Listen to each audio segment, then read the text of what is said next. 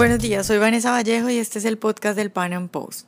En nuestro programa de hoy tenemos como invitada a Rocío Guijarro, filósofa venezolana y directora de CEDICE, el Centro de Divulgación del Conocimiento Económico para la Libertad.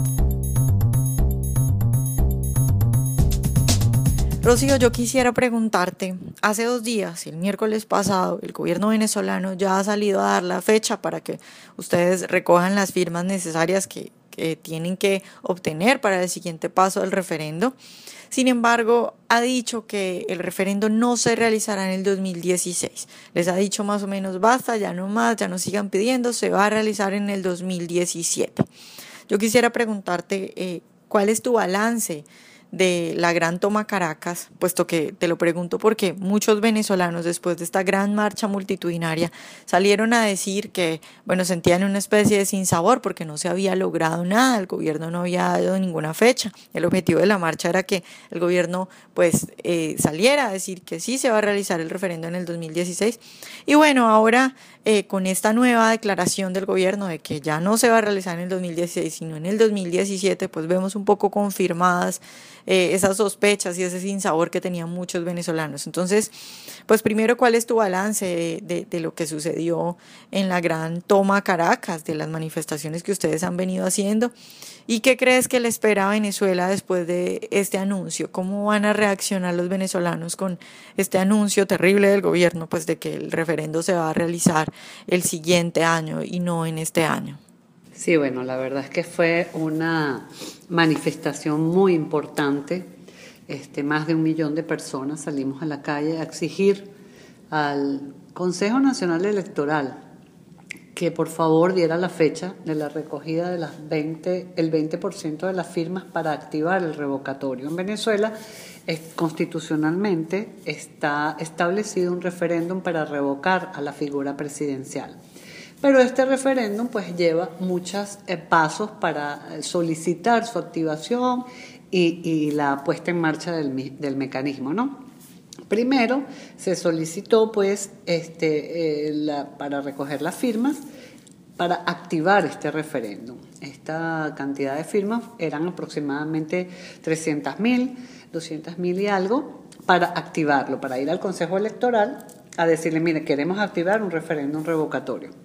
Esa parte la pasamos con muchas trabas también, porque por supuesto el gobierno no quiere que lo revoquen. El régimen venezolano es un régimen totalitario, socialista, comunista, que imposible si tiene todo el poder que lo revoquemos, ¿no? Entonces, bueno, pusieron todas las trabas, pero sin embargo se recogieron más de las firmas solicitadas.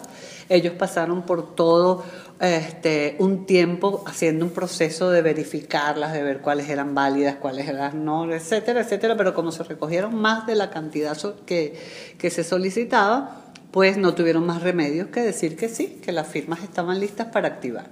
El segundo paso es recoger el 20% de las firmas con las cuales ganó Maduro para activar el referéndum. Maduro ganó con aproximadamente 9 millones de firmas, de votos, perdón, y este, el 20% serían como aproximadamente unas 4, 4 millones y pico, ¿no?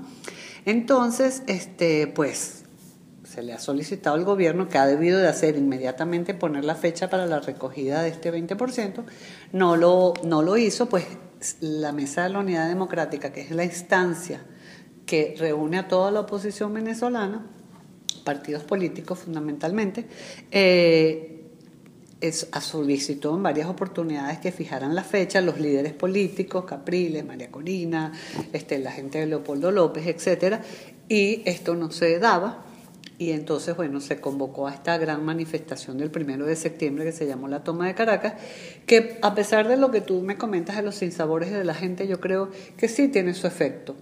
Sí tiene su efecto, yo no la veo como una acción que al final haya sido negativa, al contrario, la veo muy positiva, yo participé, eso era muchísima gente y en cada área por donde se convocó la marcha, que fue en diferentes sitios de Caracas, por eso se llamó la toma de Caracas, había una tarima con líderes políticos exponiendo y hablando este, de la importancia de la libertad y la democracia y solicitando pues al CNE, por supuesto, la primera solicitud y la primera demanda de los ciudadanos es el 20, la fecha para activar eh, el 20% de la recogida de la firma Lo segundo es la liberación de los presos políticos y por supuesto este, las demandas que uno tiene ante el gobierno de que asuma pues la crisis económica que vive el país, donde estamos padeciendo una hiperinflación, desabastecimiento, escasez, etcétera, ¿no?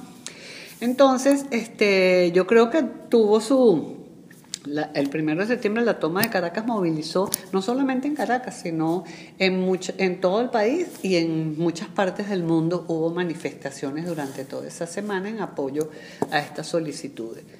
Eh, siempre quedan sin sabores de ver que el gobierno no reacciona ante una manifestación tan grande, pero sí reaccionó. Hizo una manifestación paralela a donde casi no fue gente y durante toda la semana estuvo hablando pestes de la de la manifestación de la oposición y yo creo que eso de alguna manera este, tocó este, las fibras de ellos cuando se dieron cuenta de que la cantidad de gente que los desaprueba y que no los quiere. Y luego ha habido pues cacerolazos, diferentes tipos de manifestación en protesta por el régimen, eh, contra el régimen que tenemos. ¿no? Eh, esta manifestación activó una serie de actividades que ha ido desarrollando bajo el liderazgo de la Mesa de la Unidad Democrática para presionar al Consejo Electoral por ese 20% para recoger las firmas. Y hoy precisamente salió la noticia de que eh, anunciaron pues la fecha de la recogida de las firmas, pero además con una trampa adicional. Se supone que ese 20% es a nivel nacional que se debe recoger, como te dije antes, 4 millones y pico de, de, de firmas y resulta pues que el gobierno anunció ayer que, okay, que ya nos daban las fechas de la firma, 26, 27 y 28 de octubre, eh, pero no es 20% nacional, sino 20% por estado. O sea, ahí está la trampa. Además, es el Consejo Nacional Electoral el que debe poner las máquinas de votación, sabes que en Venezuela el voto es eh, electrónico, y los centros electorales, que son los colegios donde la gente va a ejercer su derecho pues entonces decidieron que era 20 por estado, máquinas que deberían ser como 40 mil, dijeron que iban a ser solo 5 mil y algo, y por supuesto anunciaron que el revocatorio no podía ser este año.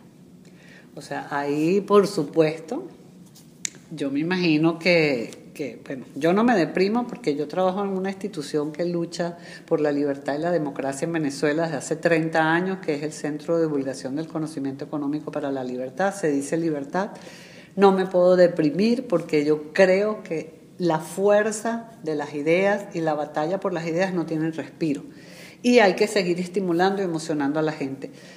estas noticias, pues por supuesto, deprimen, a la gente que, quiere, que queremos ya salir de esta situación en la que estamos, porque no solamente la situación política, sino la situación económica, que creo que es lo peor, pues, porque que la gente no consiga la comida para alimentar a sus hijos y las medicinas para sanar, este, eh, creo que es lo peor de lo peor para un país. Yo creo que ni Cuba está pasando, ni, ni pasó nunca por esta situación en, la que estamos viviendo los venezolanos, siendo un país en el cual entró tanta riqueza el producto del, del petróleo hace unos años, ¿no? Y cómo la han dilapidado y cómo la corrupción es la, la, base hoy en día en Venezuela. Entonces, yo creo que lo que hay es que seguir estimulando a la gente, ah, bueno, nos pusieron esta traba, pero vamos a ir y vamos a recoger las firmas por Estado y vamos a hacer todo lo posible porque nosotros los ciudadanos lo que queremos es una salida constitucional, pues nosotros ni somos represivos, ni tenemos armas para, ni somos tumbado gobierno, ni nada de eso. O sea, tiene que ser por la vía constitucional. La vía constitucional nos eh, permite un referéndum revocatorio y también nos permite, a través del decreto 350, acciones de desobediencia civil. Pues tenemos que organizarnos para también actuar este, con no violencia activa y desobediencia civil, hacer estas muestras, estas manifestaciones, un paro de transporte que hubo ayer también por el tema de las tarifas y movilizar a la gente, salir a la calle a protestar contra ese régimen que nos tiene este, viviendo esta crisis tan grave en el país.